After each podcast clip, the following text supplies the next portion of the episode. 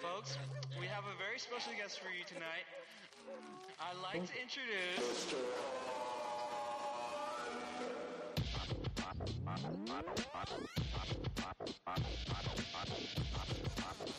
Monster 呃，各位听众，大家好大家好，啊、这里是抖鸭尔播客，对，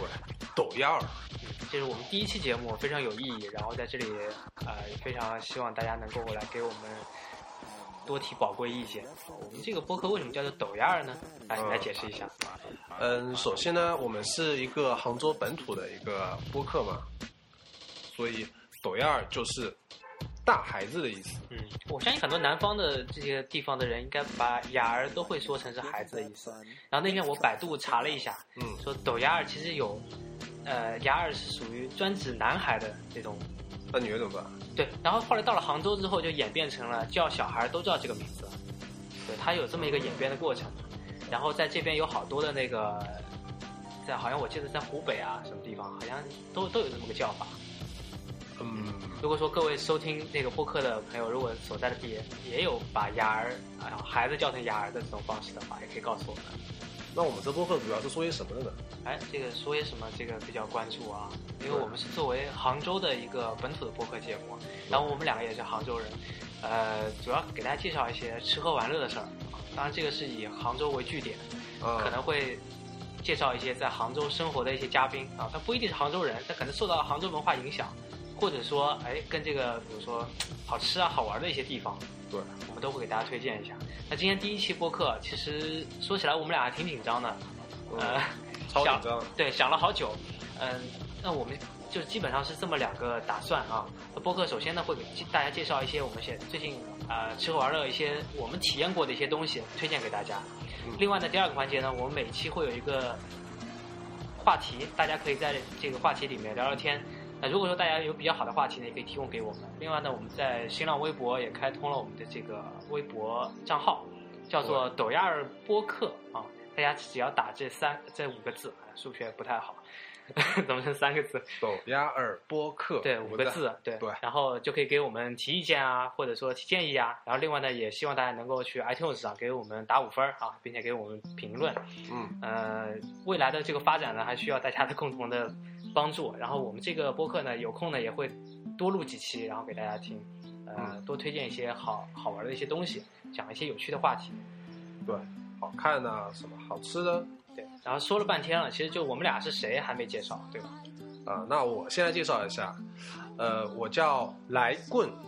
来呢是来去的来嗯，棍呢是就是一根棍子的棍嘛。嗯嗯，这个名字的由来主要是我高中的时候，反正就取外号，然后有一些同学就不知道为什么就把我叫来棍，因为我本身姓来嘛，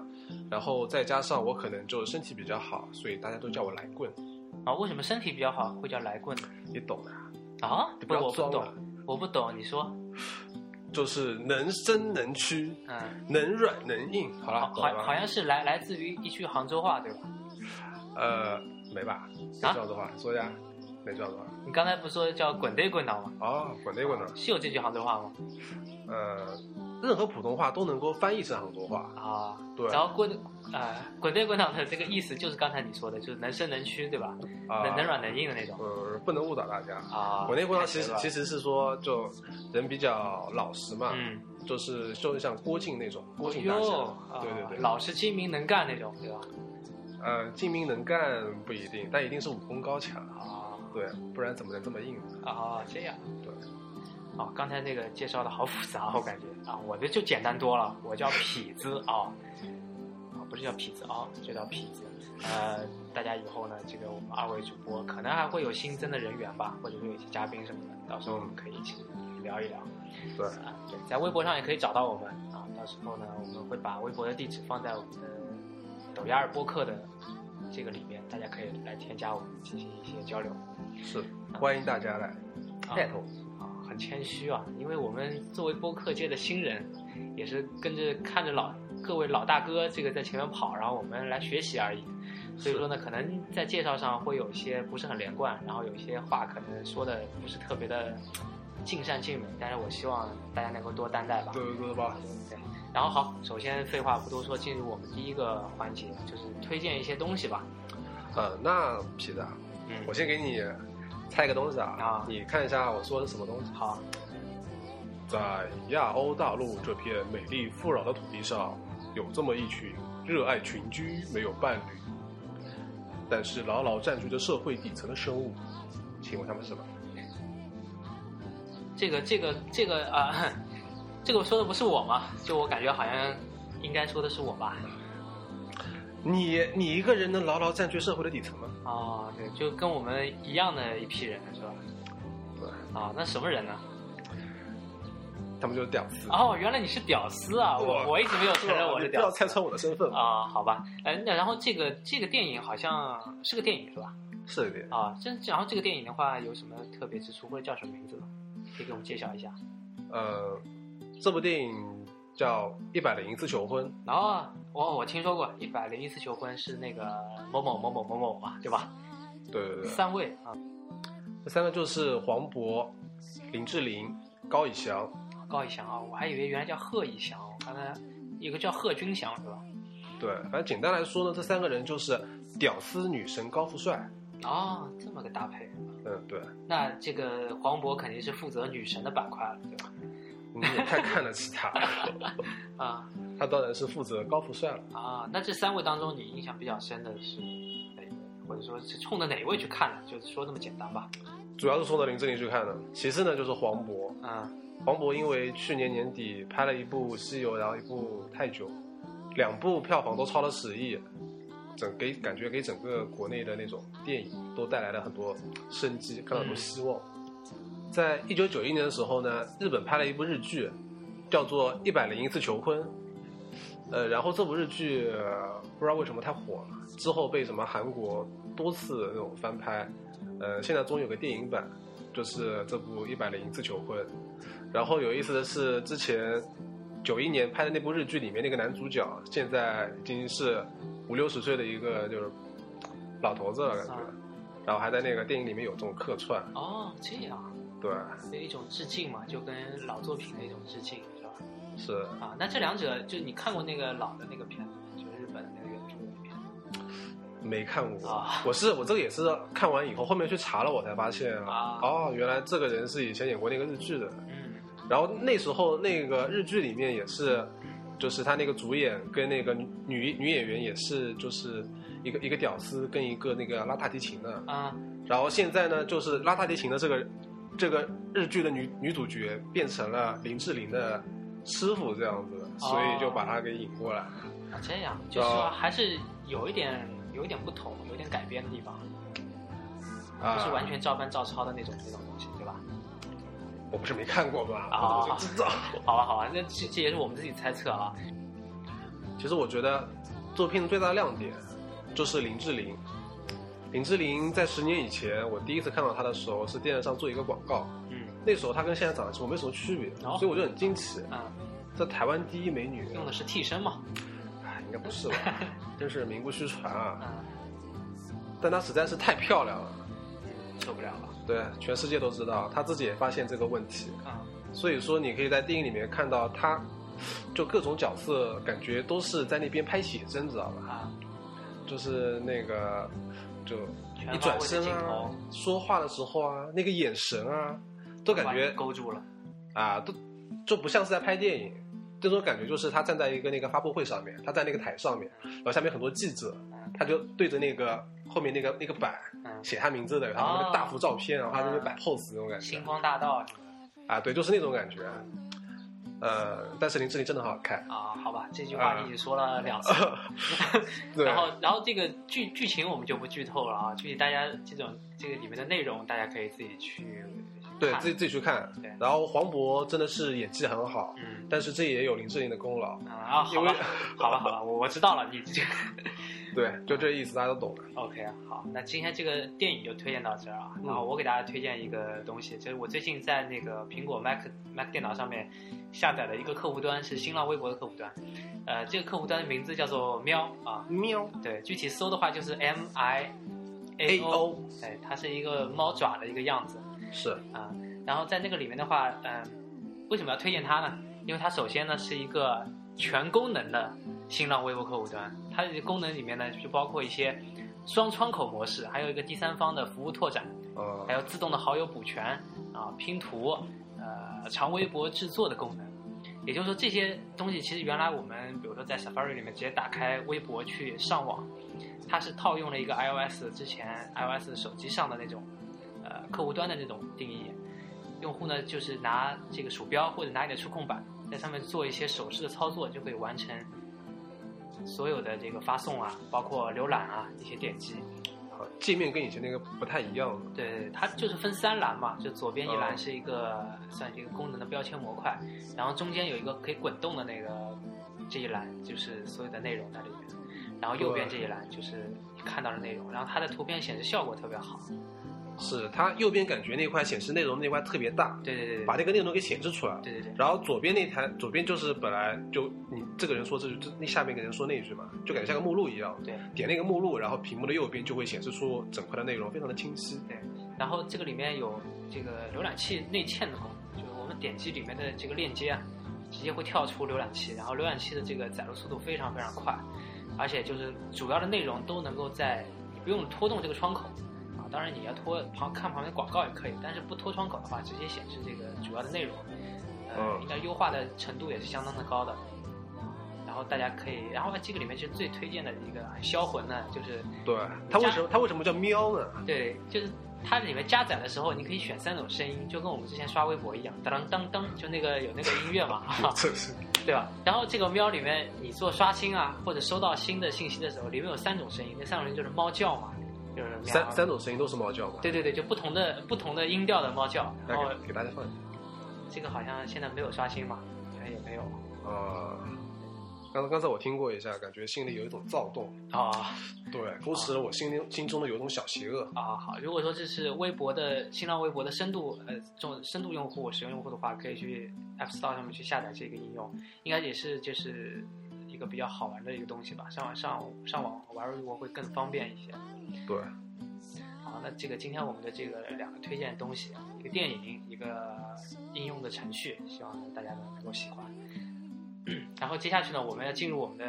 今天的主要的话题啊，啊，啊，你笑什么？就这就这个话题的话，其实呃，就从我们身边开始，因为我们现在刚开始做这个播客嘛，所以说也没有一些什么嘉宾资源什么的，就讲讲我们自己的事儿。然后今天这个想了半天啊，后来就是我们打算讲一讲球鞋啊，也不光是球鞋啊，就是鞋的事儿。对现在这个对于鞋子收藏啊，但我们两个都不是收藏的行家，略有了解。收藏者叫做 snakehead 啊，就是死那个对 snakehead 就是在国外特别特别蛇流头行的。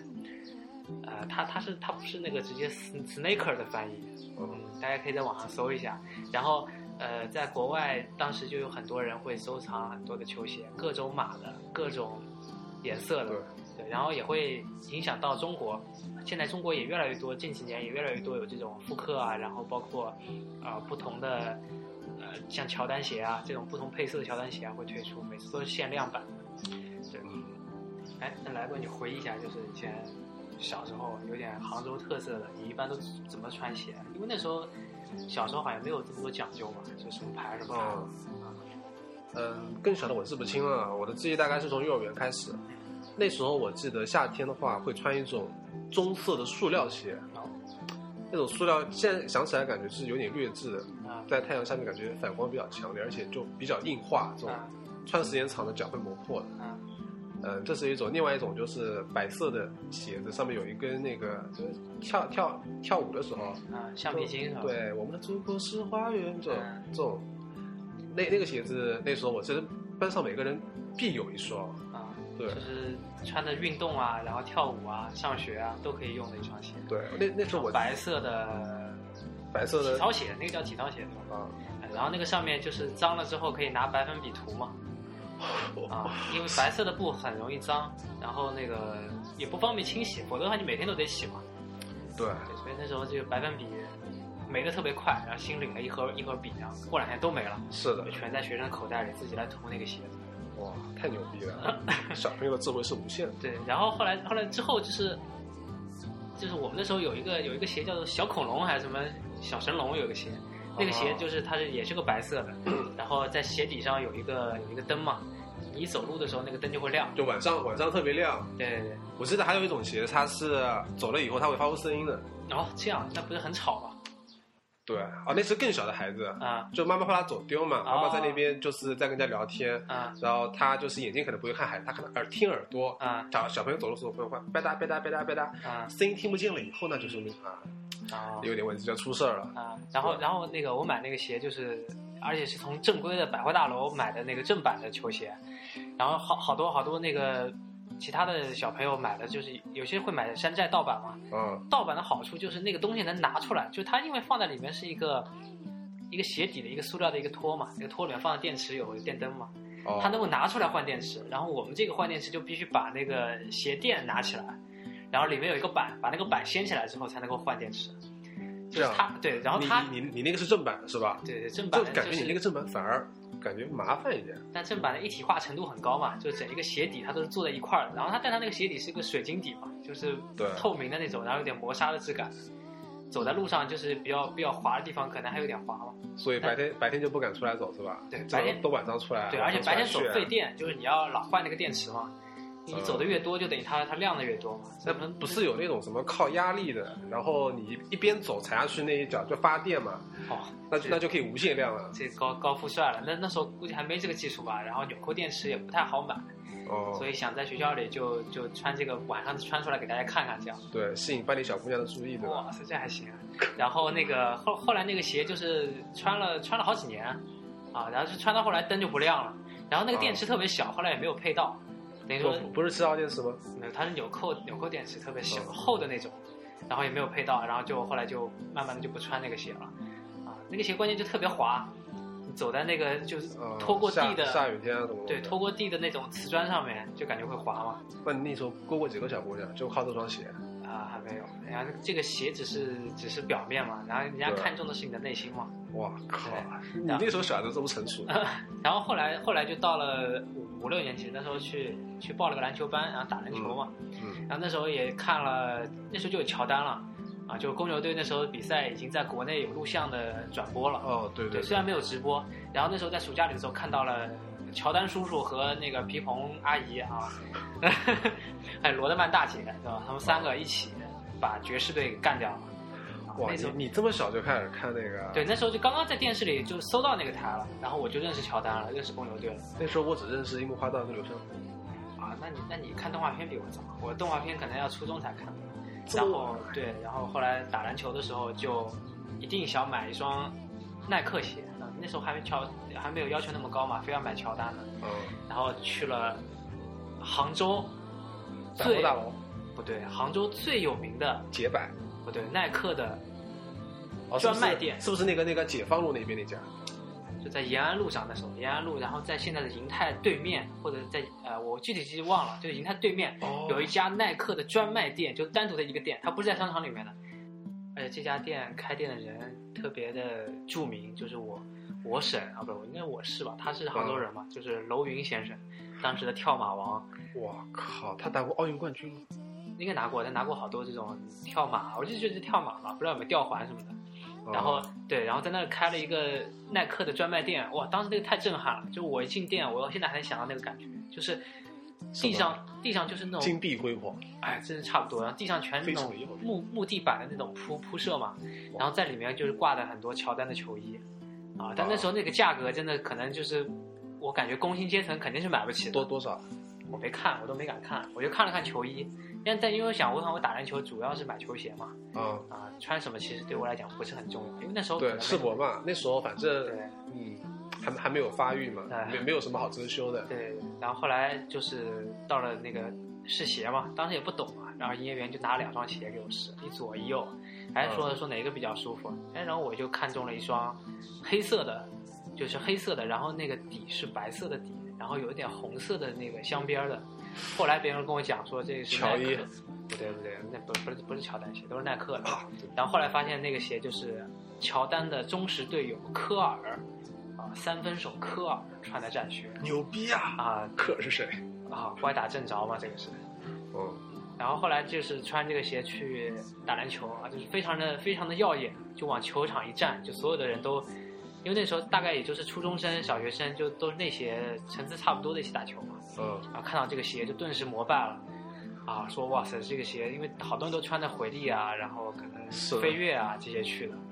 啊，说这个鞋太太好了。然后中午我们睡觉就睡在那个篮球场里面，就铺个席子睡在那儿哇。靠，你就舍不得回去是吧？一定要让全世界都知道你穿一双没有没有，这么牛逼的就鞋就子啊因为你睡觉嘛，你要把鞋拖在那个拖在那个席子边上嘛。字你也很多，万一哪个小朋友嗯是吧，把人然后嗯对，然后然后恐怖的就是他们就都睡在我边上嘛，然后就开始看那个鞋子啊，说这你这个鞋子是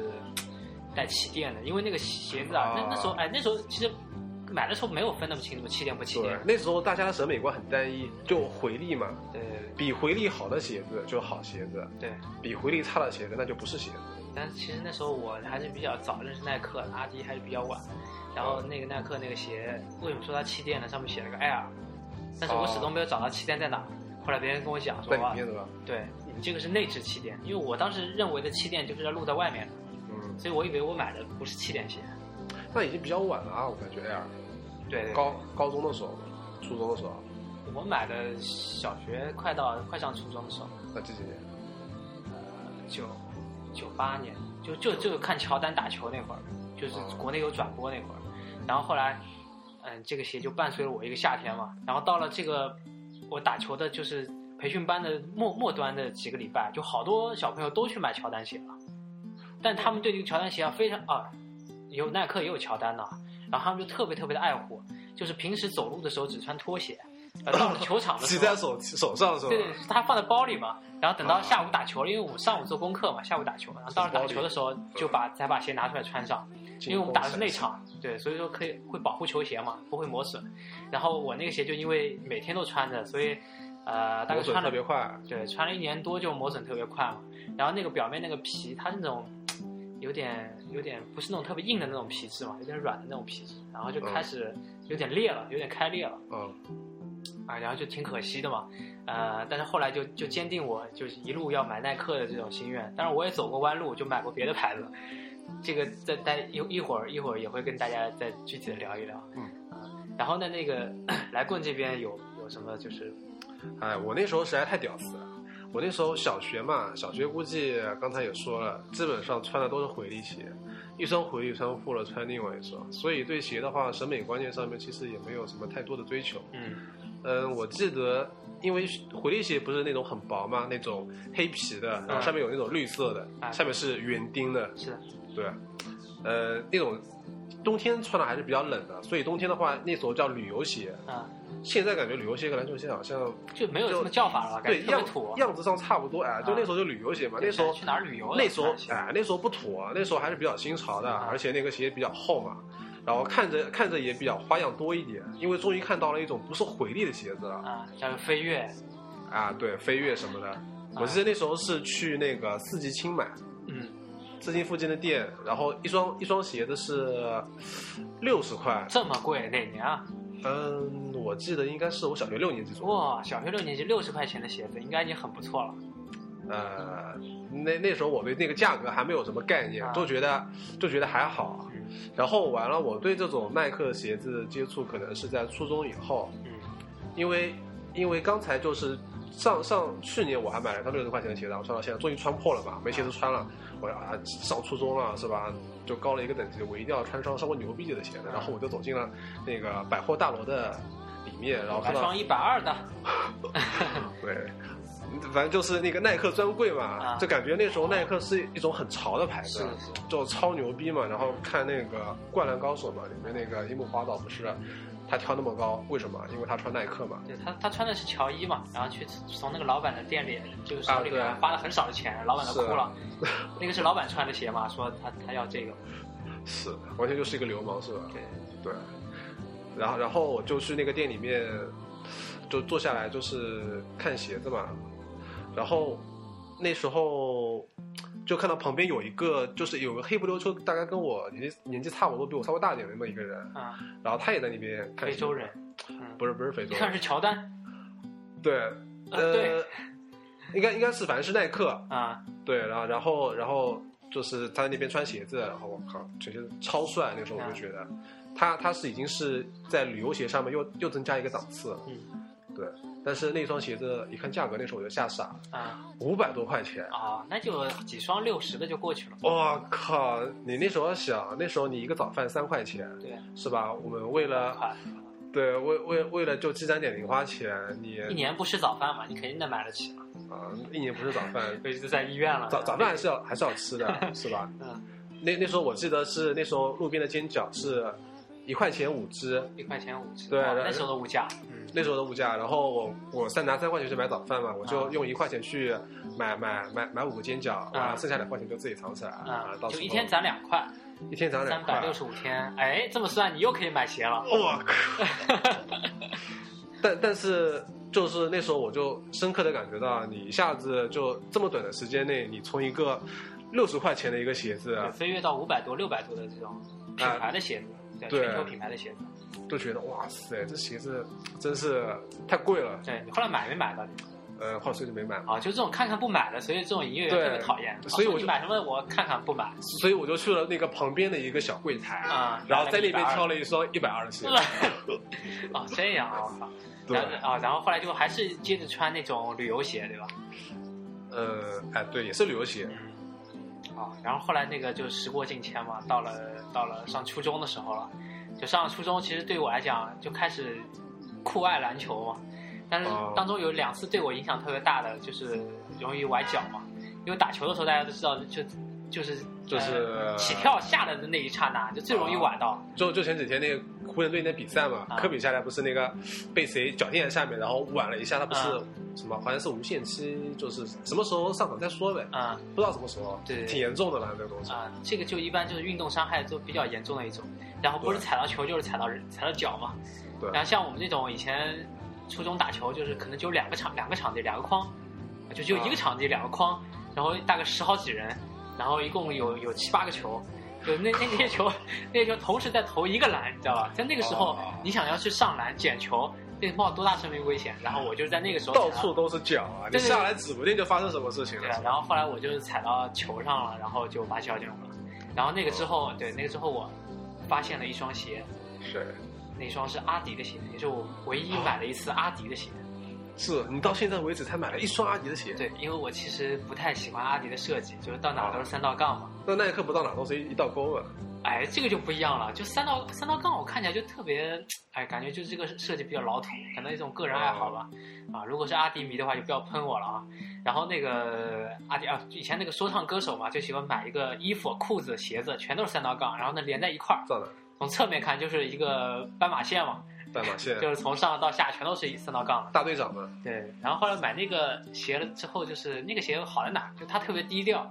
就我不喜欢把三道杠画的特别明显那种。它是一个，也是一个黑色的鞋，然后三道杠是出现在鞋头上，就是差不多从脚尖一直延续到脚趾结束，那三道杠是在那个上面。脚尖延续到脚趾结束对，哇靠，那是多请的三道杠。然后特别特别低调，然后那个三道杠是有点银色的，就是呃有有点有点有点古铜色的那种感觉，就很暗淡的那种，你懂吗？就在光线下你能看到，哎，那是三三道杠。哇然后我买，对我买那个鞋，然后那个鞋当时有一个特别特别了不起的技术，就是有一个防扭转的一个技术，防扭转，对，就是在鞋的就中底，就是哦脚弓的这个地方，它会有镂一个空嘛，然后这个镂空的地方，刚好跟你那个这脚踝这里那个关节契合住，对对对，吧就是它的上下应该是应该是对等的，应该是这样的。然后就是在你跑动的时候，因为很多鞋就是整一个底是在一体化的，啊就容易整一个底出现翻转嘛。就我在比如说起跳的时候，那出现翻转之后，扭转之后，那这个脚就很容易脚踝就容易受伤嘛。对，它这样保证的是这个鞋底是一体化的，就而且它中间是加固，有用什么塑料加固，特别硬，基本上你你跳下来的时候不会有这种这就种情况发不生。会不会有脚踝那边崴一下吧？对对对，就起码鞋面上是不会不会崴的，因为它那个地方特别硬嘛，所以说，呃，可以杜绝一些情况的发生嘛。那我那我觉得那样子鞋子穿的不难受，这么还好硬，还好，但那个有个内增高，它就在它就在足底地方所，以主要是内增高对吧？对那时候意识好超前啊， 然后它它主要在足底的地方，你不会感觉到有什么不适，因为足底本来就是扭动的地方就比较少嘛，嗯，因为包括现在穿板鞋的话，其实也就是一个头一个尾嘛。然后后来对，然后后来买那个鞋，就那个鞋让我诟病的地方在哪？它特别的闷热啊，不透气。哦，就我买过那么多鞋，就没有发现有一双是这么不透气的。所以你对你对阿迪就更加失望了。对，原来我就是抱着试试看的心态，对，然后它这个鞋就是不光不光不透气，另外就是穿起来感觉也不是特别软。就我对鞋的要求，首先品牌的要求，那另外再加上鞋鞋底要软，对，又另外又又要要软，又要保护你的脚腕，对，要要透气鞋子表示伤不起啊。啊、对。所以说所以这所以这个鞋后来我就觉得越来越恶心了，就拿它当当球鞋当就是足球鞋穿嘛，啊反正踢足球嘛。然嗯后后来发现这个鞋头有点踢破了，就对 然后就然后下雨天就开始漏水嘛，就很因高为兴了，终于可以换双耐耐克了。对，因为杭州这边的雨天雨季特别长，一年有半年都在下雨，半年可能都有不有止有东西吗？啊。反正我就觉得老下雨嘛，然后那个鞋头上一走一走路那个雨就进去了，所以就特别不爽。是的。嗯，我初中时候穿什么鞋子呢？哎呀，基本上好像也是那种耐克啊什么的，耐克跟旅游鞋混穿。那对，耐耐克重点介绍一下吧，我比较感兴趣，耐克是什么样的鞋？呃，那时候耐克什么样的鞋子，其实我真不知道。我不是那个什么什么 sneaker head。啊、对，简所单以描述一下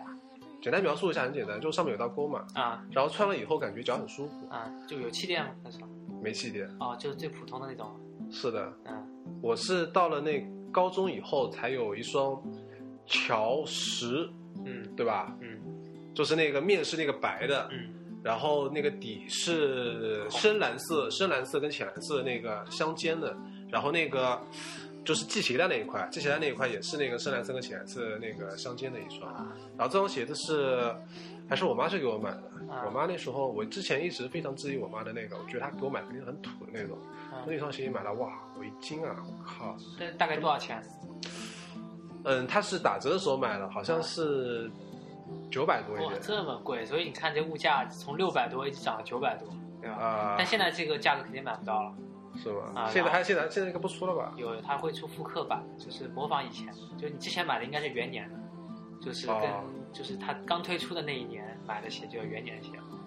是对，然后那个乔石其实印象很深的是有一个镜头啊，就是皮蓬穿着这个鞋，然后在场边休息的时候，然后镜头过来之后，他把脚抬起来，然后拿手指着那个脚上的这个鞋底嘛，因为鞋底上有就是当时公牛队夺冠之路的一个标志，就是那张乔石是吧？对，就是鞋底，它的唯一的设计的卖点就在鞋底上，会有一些夺冠的一些标志过会哦儿再去看一下。啊、然后可以拿出来再翻看一下。然后后来到了到我到了高中的时候也买过一次假鞋，就是我我生平第一次也唯可能也是最后唯唯一一一次，次买假鞋对吧？对，也是我一次买假鞋。有个同学跟我推荐说啊，有个鞋特别好，然后然后说当时有一个那个阿迪达斯的那个 T Mac T Mac Three 嘛，就是麦迪的三代，然后他是当时在魔术队的时候穿的那双特别经典，然后。麦迪的啊，那麦迪的我印象不是很深。对，它然的然后前据说面前面有有有那个纹路的，一直可以蔓延过来，然后大家可哦以去看一看图。然后那个另外的有一双基德的大眼睛，然后当时也是基德那时候也是在太阳队嘛，是吧？然后非常对，非常厉害的时候，然后。他关键营他他他卖这个鞋营销的点在哪儿啊？他自己就把这个鞋买过来穿了。当然时我后一上看场比赛在那边在那边就跳绳，哇，跳特别高。对对对，当当时买来一看，我看他穿那个鞋，我就感觉哇，太好看了。然后，呃，我跟我拉上我一个同学，然后说那个这个鞋反正就一百块钱、一百五十块钱吧。对然后我那同学买的是麦迪，我买的就是基德这个鞋，然后就给了他一百五。然后我那同学麦迪的那个就一百块钱，还便宜点儿。然后，这么便宜啊？对，就是假，他就告诉你是假鞋。然后，哦，我知道了，是不是在那个体育场路那边省省体育场旁边的那那那几家店里面？哦我还真不知道，因为他帮我去带的，因为那时候高中不住校嘛。然后后来他就我帮知道去啊带谁了，谁帮你带的？对，这这个都知道。然后后来他他拿拿过来的时候，还是拿那个塑料纸包着的嘛。然后我就把塑料纸打开，然后而且而且那个鞋盒都做的很像，就跟那个真的一模一样。高仿的。对对对，然后就把那个鞋拿出来，拿出来，然后把脚放进去，那一刹那，然后我就我就无语了。你就感觉中间哎鞋底怎么不是很深，我陷下去了，那种感觉。哇，那倒没那么夸张，那时候还没有拿、拿指指头来做这个鞋嘛，就感觉、哇这个脚感太差了，就是这 是不是是不是发现你的小拇小手头没有地方放？那倒没有，就是鞋底特别特别特别的硬，然后。嗯，竟然有一个拉链是拉不上的，就是就是它不是拉不上，就是你因为拉到一半卡住了。对，因为你脚左左右脚肯定有大有小，但是右脚是能拉上的，左脚就是拉到三分之一的地方就再也上不去了。哇，就因为可能左脚比较大一点吧，然后还是它的设计有问题，就就上不去了。然后哇、然后当时觉得这个鞋好像不是特别好，然后就穿着它去晨跑嘛。嗯那会儿早上每天早上起来晨跑，然后穿晨跑第一次我就我就裂了，我靠，那个那个鞋垫儿是那个鞋垫儿就直接跑出来了。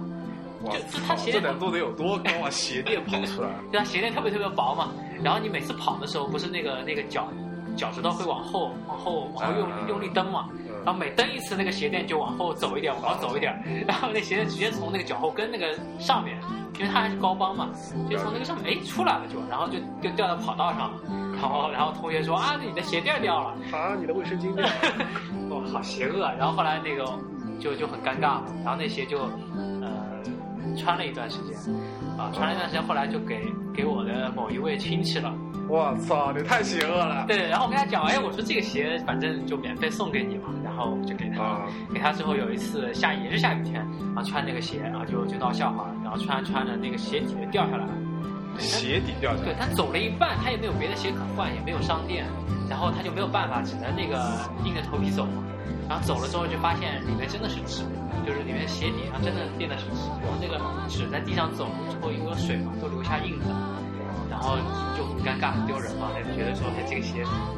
太太太搞笑了。太搞笑了。对，然后我买了那次假鞋，后来我就发誓就在那个我也不买。但现在很多淘宝上都有卖那个高仿的假鞋对，我前段时间就在淘宝上，我是在看一个微博上面有个推荐，说说是阿迪达斯的三叶草鞋子，然后那个打折了，啊，什么价格？原价多少钱？先告诉原原价大概是六百五左右我。啊，那还是可以。然然后然后现在是卖现价一百八十八。一百八十八有没有？啊，一百八十八，那就对，当当时我那个还比较就拿起电话就去订购了。对，因为本人看这个微博，首先他那个关注人数非常多嘛啊，然后我那时候发现他平时，因为他的名字比较官方，嗯，然后我就觉得他可信，我靠，然后都这么便宜，我靠，来两双吧，然后我就直接拍了两双，啊，然后拿然后回就来去他的淘宝店上去拍是吧？啊，对，就他啊就他介绍的那个链接，我就被点进去就过去了，了啊，一百八十八乘以二是多少？呃，就嗯三百。这这不重要，这不这重不重要要，，钱不是事儿啊。对对对，这乘以二不是事儿。对，然后呢？然后，然后我就回来以后，我发现我一开始还没看出来，啊回来以后我一开始还是有点怀疑的，然后我就把那个包装打开嘛，然后看那个鞋子，然后我就看，然后看那个就是上面鞋底跟那个就是那个侧面那个连接的那个地方，然后它那个缝合的那种感觉，就非常的有艺术的价值，很写意还还真的不是很差，啊。 这对还行啊，就真的是感觉，就是我一开始看，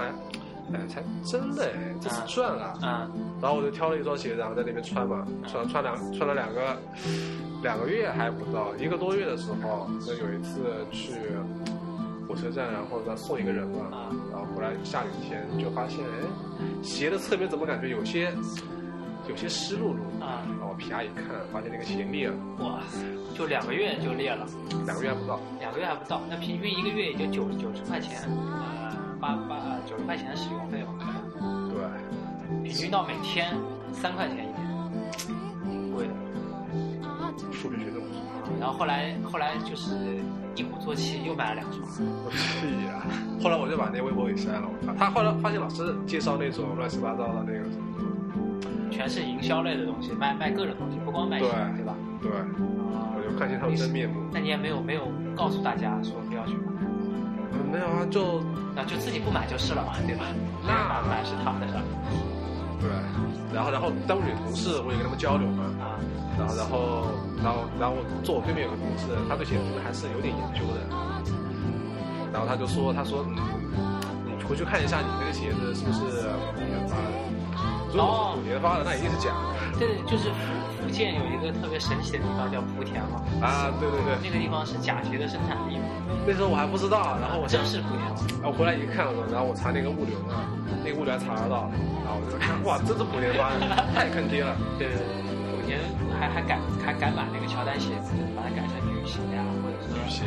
就就女鞋高跟鞋嘛，然后或者是那种好几代混搭那种，就你能在上面看到一代、二代、三代、四代、五代、六代所有的那些有一样特征都能看到。对，所以说就是人人命的智慧是无敌的嘛。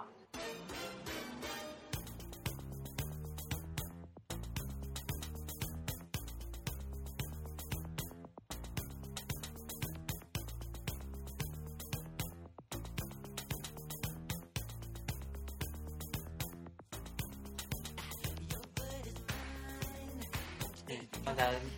就这首歌的名字，我相信听了前奏大家都知道啊，叫做 Michael Jackson 的，叫做 Bad。这首歌当时翻译的时候叫“真棒”，然后我也没搞清楚，我也不知道为什么 Bad 叫“真棒”，这可能就是国内的，可能根据歌词唱词的那个翻译不同吧。呃，然后你什么们接对接着再说吧。刚才说休息到一下，刚刚说说完了那个莆田假假鞋的事儿啊，其实挺坑爹的。 说完假鞋，我们再说我最近最近买的一些鞋吧。啊哦，对从，大学对，从大学到现在，我呃买过呃买过一双那个科比一，就那时候就说起科比这个人也很传奇嘛，以前是阿迪达斯的代言人嘛，哦哦当时有天足，对，就是他他最旗下最有名的就是天足的球鞋哦是不是？我记得是那个有点其他有点紫颜色的那种，啊、它有一个凸出来的一块，就感觉跟你的脚的那个形状很像的那种鞋，嗯然后是那个是那个足弓这一块吗，是在哪？它应该是一个整体，就是在脚脚脚面前脚掌的地方会有一些凸起的地方，然后比较符合你的脚型嘛。但这个后来也就被淘汰掉了，好像为什么？其实不是很符合，是吧？对阿迪达斯后来再也不生产这样的鞋。然后科比也是因为就是这个这个强奸罪嘛，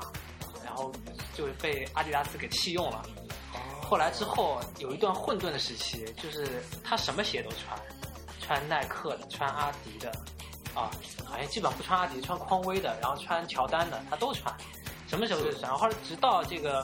呃直到耐克来签他，对耐克跟他匡威和谁都没有来找他。对，后来匡威就被耐克给收购了。原来这样，对，哦，然然后啊，好像是呃，好像是锐步被锐步被耐克收购了，然后匡威被阿迪收购了，反正是有这么一个这么一个新闻在里面。所以说，后来耐克来签约这个科比，哦当时出了这第一款签名的球鞋，科比一代嘛，然后当哦时买的是一个低帮的，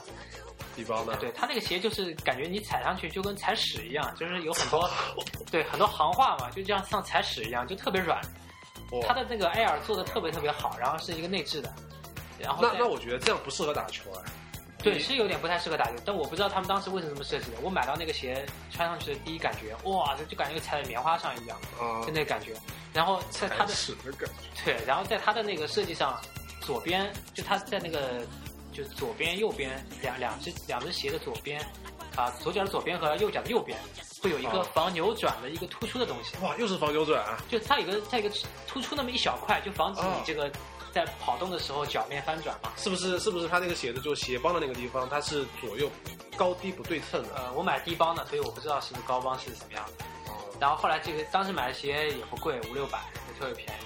然后后来对到现在的话，还它行再它再出复刻的话就很贵了，就是高帮的什么的。啊，对，然后后来呃，因为科比是我比较喜欢的一个球员嘛对，，我欣赏他强奸犯这一面了。啊没有没有男人的男人的那个打球特别好，特别像乔丹，你没发现？他可能嗯对自己一直在模仿乔丹吧，但是他的这些成绩啊什么的，我觉得真的也还不错，就是在联盟里面还算不错，而且年纪那么大了，现在还啊一直发挥的特别好。还挺牛逼的。啊，然后后来买的乔丹啊，不是乔丹，买的科比的那个鞋是科比五代。科比对，现在科比已经出到八代了嘛，科比五代是一个算是一个塑料鞋，它从四代开始就开始出塑料鞋，就那个鞋面、它特别像特别像足球鞋或者像跑鞋那种样子，特别尖。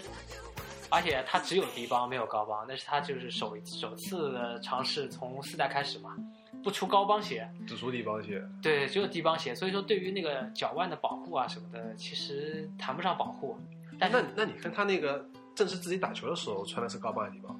也是低帮。就那那几年，就从四代、五代、六代那时候全都是低帮。那我觉得他现在之后可能都改成高帮了，对，现在出的那个就有高帮的高帮的版本因，为他然脚后脚腕了一下对。八代好像又是低帮了，就是七代的话有一两个系统嘛，一个叫什么 Fast 系统，还有一个叫什么系统，反正这两个系统可以换，好像是换一个鞋帮的那个那个东西的，就给你给你两个，哦一个是低的鞋垫儿，一个是高的换鞋帮的一个鞋垫儿。然后那个鞋的话，就包裹特别特别的紧，就你感觉你进去之后，我买的是四十二码半的嘛，是我的，平时穿四十二的，感觉进去之后这个脚就被牢牢地包裹住，但前后的空间其实是够的，就不会感觉到挤脚，但特别特别紧。然后呃，踩在地上也有踩屎的感觉，也也特别软。对，然后那个鞋后来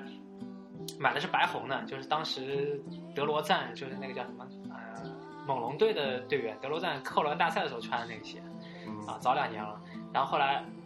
这个鞋就是穿着穿着就发现一个问题，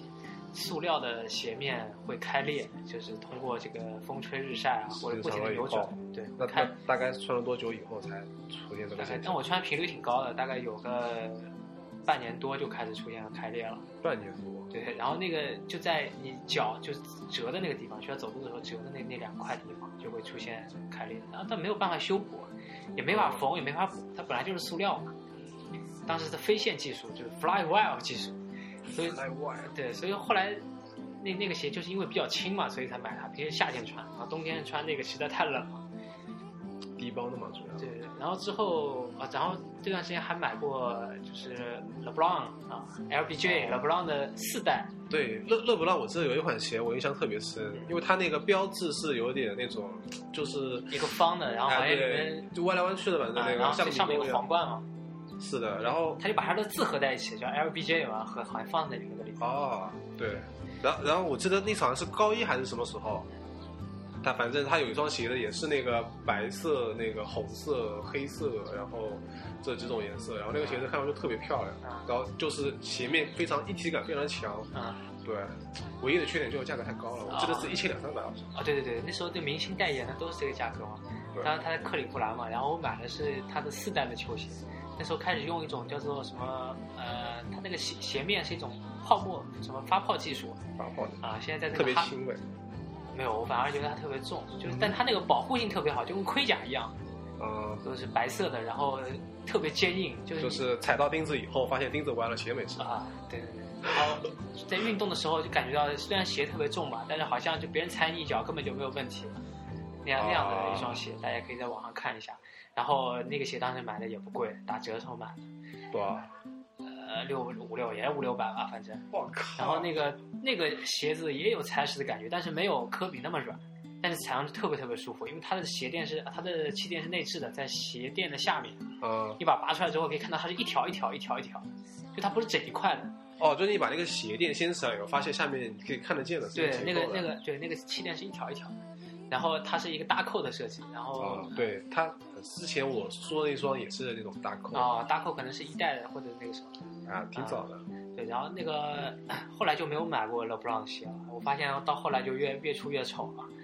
的嗯六五代六代七代那时候就特别特别丑，然后到了嗯现在出第十代了嘛，第十代的时候觉得还不错，感觉好像那个。但是也是用塑料的鞋面嘛，我就怕会不会又断掉或者怎么样。那它有没有什么最近有什么技术上的创新？啊对，最近有一个技术创新，我关注了一下，就是它那个系鞋带啊，鞋带系上之后啊，你在跑动的时候啊，它鞋鞋带因为你不可能系得很紧，但是它在跑动的时候会根据你的这个脚的，鞋带会自己变紧，对对对，鞋你的脚的上下移动啊，因为会在鞋子里会有滑动嘛，靠，这什么妖孽啊！对，然后那个鞋带会自动拉紧或者自动放松，然后给你一个脚步的一个比较好的一个支撑嘛。对，所以这个是它的一个卖点。另外的话，好像好像哎，就是一个全掌气垫，好像一直在用全掌气垫这个功能，嗯，就是外露的全掌气垫。这个其实对于我们这种体重比较轻的人来讲，可能体会不出什么东西，因为踩上去根本没有感觉不是跟踩屎的感觉是那种，也是有也是有那种气垫什么的。啊。踩屎的那种感觉的那个那个叫什么？呃，就是外露的气垫叫 Ma- Max Air，露哦，在外面的，然后然后在在里边的那种那种就是其他的那种内置的，它它还是有区别的。然后哦是的，对，然后那个是不是外置的比较不好一点？呃也不是，就外置的因为因为我感觉我之前买过一双是外置的啊，嗯就是那个后面有一条的嘛，看得出来的。然后过过了一段时间以后，反正就后面那个那个气垫破掉了，破掉完了以啊就是后东，西对你每走一步它就是特别软有有有声音，啊、就是它那个小缝里面嘛，那个空气被吸进去又吐出啊来那种，对，所以说你买外置的就有这种风险嘛，万一被扎破了之后就很麻烦嘛。对吧？嗯然后那个其啊、其实当时耐克还出过一个鸡肋产品，叫做 Shocks， Shucks，就它是它是两个柱状的一个气垫的东西。哦，对有，当时当时卡特就是成为它的代言嘛，对，然后、 呃那个 Shocks 为什么它鸡肋呢？后来推广到跑鞋上了，但是后来有人发现这个东西跟高跟鞋的其实原理很像，就是会把脚垫高，然后在跑步的时候很容易崴脚，就很容易崴到脚。然后卡特也印证了这点。那天我看了个视频，就是卡特跟那个布鲁斯鲍文嘛，啊，就是在球场上面各种、呃、各就种卡特各种摔嘛，各种扣篮啊，嗯各种摔是吧？啊摔对，因为鲍文是防守专家嘛，但他对卡特有一种特殊的情节，就每次防每次卡特跳投的时候，他就会把脚插到那个卡特的下面 去。我操，对，然后卡特落地的时候啊，就是好几次啊，不管在猛龙还是在那个啊网队，啊，都出现这种情况，就直接踩在鲍文脚上，然后就就废了，就直接下场了。豹纹看准，对，然后那时候他穿的全都是校字鞋嘛，我想可能跟这个也有也有一定的关系，就是落地的时候对，你想，你如果你穿双高跟鞋，你跳起来再下去的时候，因为它后面那个那个柱子柱子就比较不稳嘛，对就比较容易崴 脚。所以所以说，耐克后来慢慢也放弃了这样的一个设计，现在好像再也看不到那个效子了。啊、然后今天老说耐克了，就是阿迪的会不会不太高兴啊？没事儿没事啊，然后后来那个又买了啊，又买了哦，然后我人生中的第一双乔丹鞋，儿，要说一下，乔丹鞋也是可能就近两年买的一双乔三，那时候刚刚好是那个乔丹三代的复刻，哦，我想我我那时候那么早的时候买的是乔斯，你现在买的是乔斯？对，因为它是复刻嘛，就是从工艺上，从那个，因为鞋子它有个屁股嘛，就在它那个底部，就它那个底部的那个标志跟之前乔丹穿那个完全是不一样的，因为之前乔丹穿的那个后跟的那个地方是一个耐克的勾，但是现在所有复刻的鞋，它的后跟的地方是一个耐克，啊，就乔丹那个 logo，一个扣篮的 logo。啊，就是那个像一个就三叉嘛，对，所以说所以说它还是不是一不是一个一样的产品。然后那个我买那个鞋的话，大概价格也蛮贵的，然后是个蓝色的，就 Blue Chip 的一个配色嘛。当时说是什么说唱说唱乐的翘楚，匹扎姆就穿这个鞋。匹然后然后 刚刚看到一个新闻啊，就说最近那个耐克又要出有大动作了，就是出 Air Jordan Three 的八八年的复刻。哇，因为八八年是乔三正式推出的元年的时间，嗯然后这个鞋的最大卖点就是刚才我说的，它在屁股的这个底部的这个地方， ，logo 不一样对它它用的是一个耐克的一个 logo，啊，而且是一个红色的一个耐克的勾，然后加上耐克的字哇啊，，这个对哦于很多收藏收藏的爱好者来讲是一个非常非常贴合元年的一个收藏的一个方向，因为很多人都会觉得说，哎，这个收藏鞋子之前现在收藏的复刻跟以前差别太大，从做工啊、选料啊，包括脚感啊，对，啊，这次耐克来玩真的了，说他会做出一个跟原来一模一样，对跟八八年元年基本上表象上是一模一样，虽然其实但其实里面的材料可能放不掉。可能会有吧。然后就是它在后跟的地方，虽然只是一块塑料的一块改变，嗯，但是让大家会觉得一种一种全新的一种诠释嘛。嗯，然后那个好像说快要发售了，然后好像是三代黑色、白色，我看了这个新闻上，呃，都都会有。估计又是一场血雨腥风嘛。然后在这里也要说一下，就是乔丹的一个营销方式啊。现在我发现乔丹鞋越来越难买到了，在在各种市场里啊，呃，百货大楼啊，嗯，根本就看不到。那乔丹鞋它是专门有个柜台的，还是在耐克里？对，但是他那个柜台卖的都是新的，比如说两呃二零一二的、二零一三款，就是它它最新的那个。它它的编号都是从年代开始编，就因为乔丹鞋其实从一代到二十三代就没有出过另外的正代乔丹鞋嘛。对于从从年代开始编，就是说那那年嗯从年代开始编，因为乔丹正式退役之后啊，对就开始还是因为他不是回那个骑士啊，不是回七台队打过一打过一段时间对球嘛是，是，然后那个时候他一直在延续乔丹鞋的发展，因为乔丹这个这个品牌还要延续嘛，嗯所以他会根据年份每一年来出一款球鞋，啊，比如说二零一零、二零一、二零一二、二零一三，现在已经说二零一三了。你二零三你出来了，嗯对，二零一三是天价，就是他那个鞋子是它的那个那个就是怎么呢？怎么说呢？它的那个鞋帮啊是可以放下来，然后一个拉链可以拉上去，它就跟一个靴子一样，就跟那个 U G G 那种靴子一样，啊哦，就已经出到那那是种不是是不是它可以翻下来了？对对对对，它可以翻下来翻到那个鞋的两侧，哇已经出到那个地步了。这这这有毛用啊？对翻下来干嘛？对，就但对于最真实的那种那种收藏爱好者或者鞋的爱好者，还是喜欢那种元年的，啊，不是不光有正代的乔丹鞋，就从一代到二十三代了。啊，就看上去正常一点的呗。对，就是真正跟乔丹参加过比赛、打过球，是呃，出现在赛场上是跟他合因为过有影的因。为有些回忆嘛，对啊，穿这双鞋子，那一年乔丹公牛队怎么样的战绩，打对得啊怎么样？其实其实这个鞋不光是怎么说呢，就是穿的舒服什么，其实早几年的我觉得挺不舒服的，从一代、二代、三代那时候挺不舒服的。然后主要是穿的一个文化嘛，包括一种影响嘛。然后后来呃，这个这个乔乔丹淡出之后，很多人就开始收藏它来怀念它嘛。但是在这二十三代里面，有两双鞋，其实乔丹没有正式的怎么穿过打过比赛。哦，是哪两代啊？、有有一双应该是那个九，就是乔丹九代啊，然后还有一双应该是乔丹乔丹八代，九代八代对对对，因为因连在为一起的啊哈。应该是，然后那个对，应该应该没错，然后因为我我从新闻上了解到是这样的，因为那时候可能乔丹退役退役了，然后就是不打了，嗯，然后去打棒球了，然后还有一些就是因为他他爸去世了，哦，对，然后他就是放弃放弃打篮球了。非常难过。对，但是那时候乔丹公司因为是很突然的决定嘛，还是给他设计了这两这两款球鞋。但是其实乔丹只有在训练的时候穿过八代，但是九代和八代都没有上场打过球，所以这两款鞋在这个球迷的心中啊，其实价格也不高，然后呢嗯就说呃分量没有那么重。那他就是说这两款球鞋，乔丹没有正式上场比赛的时候用过，但他的做工来说的话，跟嗯八九代之前的跟八九代之后的，应该是肯定是一样一样高的那个工艺水准呗。所以整个，但是设计应该说是是走向一个另外的方向了。你你看，从一代就你看从那个一代到二代、三代、四代，啊，基本上是属于那种呃比较复古的那种。那时候就是复，那时候就是鼓嘛。，对，但是你看八代开始就不一样了，八代会有一个在脚背上的一个交叉的一个一个绑定的一个东西，就感觉那时候会有一点科技的一些系统含量在里面。然后再加上九代，呃，啊，这个鞋帮特别高一点。对，嗯然后再往再往下，然后有个九代的那个鞋，九代的鞋就是它的也有个内也有好像内增高一样，就鞋底上面会有一个一个的这种支撑物嘛，嗯，对从外面好像也还看不出来吧。就就这个是它它上面有一个交叉的一个白色的一个框，啊，现在我们边上就在看这个图，是，它后面还有后面还有根带子，它对，这是还干嘛用还的？有一个束紧的一个带子，就是把把脚固定在鞋上面，然后你再往前翻一代，你看七代的时候，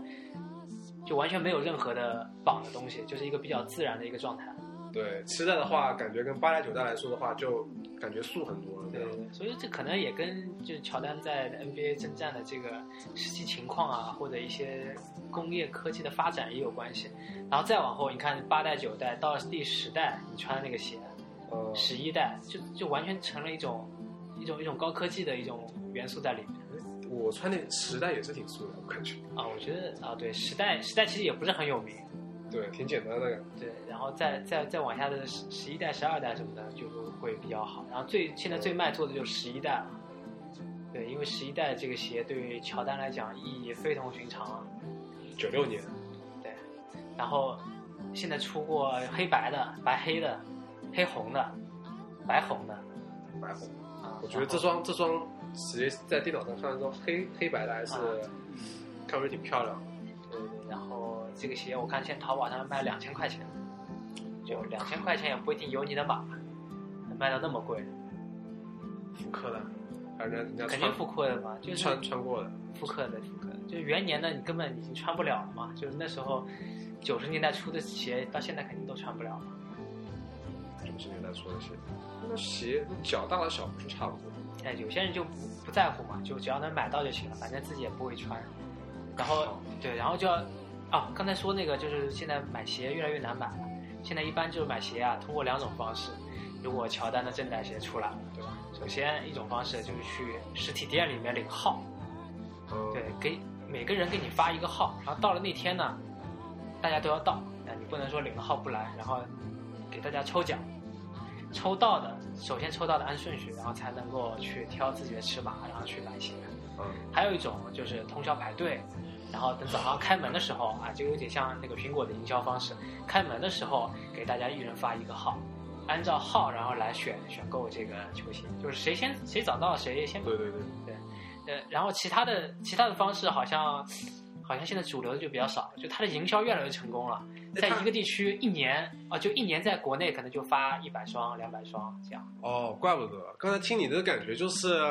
一般如果你不是那种发售啊什么样子，平时去那种店里根本就看不到乔丹鞋，对对对因为它实在太少了，对吧？对对对必须得通过提前的预售啊，去拿号啊这样子，对才能够买买得到。对，所以说一般人买不到嘛，然后有一些贩子就冲着这样的一个情况就把鞋进进过来，然后就高价卖卖掉嘛。对啊，然后所以说做做那个鞋鞋的收藏啊，或者有这个爱好的朋友也很苦恼，就有钱也买不到，买到了你也未必有钱，就是可能价格会非常非常贵。哦，啊，然后这个再再说一下啊，鞋类的保存方法嘛。之前我也看过很多朋友，我操，就是买嗯了球鞋，哎，买了好多球鞋放在那儿堆在那儿，对吧？但是鞋子毕竟不是一个收，就是一个长久保存的东西，可能会老化、氧化，对吧？可能会鞋断的裂东。西还是得去经常去穿它，对吧？对不然的话它会就变硬。对，然后但是这些你看艺术家嘛，跟我们这种凡人是不一样的，他不可能把所有的鞋都拿来穿一遍啊，穿脏了就没有收藏价值。他们会拿这个东西，拿那个叫什么，呃，保鲜膜给包一包，对，包住，这样的话就呃防止跟外界空气隔绝嘛。所以你说你说这是真的是吧？真事儿，然后就是放一点这个干燥剂，防止它就是有湿气进去嘛，因为南方会比较湿嘛。哎，但你觉得这样不感觉它就少了那种收藏品的价值吗？因为它本来作为你拿来是做收藏的，那你把摆在那边看的，你这边包了一层保鲜哇膜，，但不包保鲜膜就白色的很容易就变黄嘛。白色变黄，对，然后包括很多球鞋有那种水晶底嘛，然后水晶底就会变黄嘛，对啊就，是这个东西，这样子你就看不了呗。其实它就把保鲜膜把它一包，然后放在一个鞋盒里，然后放在那边，然它后会它会拿出来，就是连着保鲜膜一起看，就保鲜膜不会包很厚嘛，就一层嘛，只要把它它会它会包的很有艺术感，因为它是艺术家嘛。对对对，就是然后然后就是会需要这样去收藏嘛。但是其实任何的东西都是时间都可以改变嘛，然后总有一对天它会裂掉会断掉嘛。但是那种记忆应该说，呃，还是一直会存在在他们心中嘛。是，然后今天说了好多这些关于球鞋的一些记忆啊，一直找一些话题，呃，不知道怎么就找到球鞋去了。然后最后，然后再一句话总结一下今天的话题吧。然后你先来。嗯，首先呢，这是我们第一期的播客，对，然后我可能经验有些不足，是吧？可能专业上的东西说的不是很准确。如果大家觉得哪儿有些错误的话，那也希望你们就是让我们知道，让我们之后的话就是可以纠正过来，然后可以做得更好。嗯，好，那我就简单说一句吧，穿自己的鞋让别人说去吧。啊，这期播客就到此结束。呃，还是一样，呃希望大家能够在我们的微博上留言，呃，去 iTunes 上订阅我们的节目，给我们打星星啊。呃，那我们下期节目再见。再见。拜拜。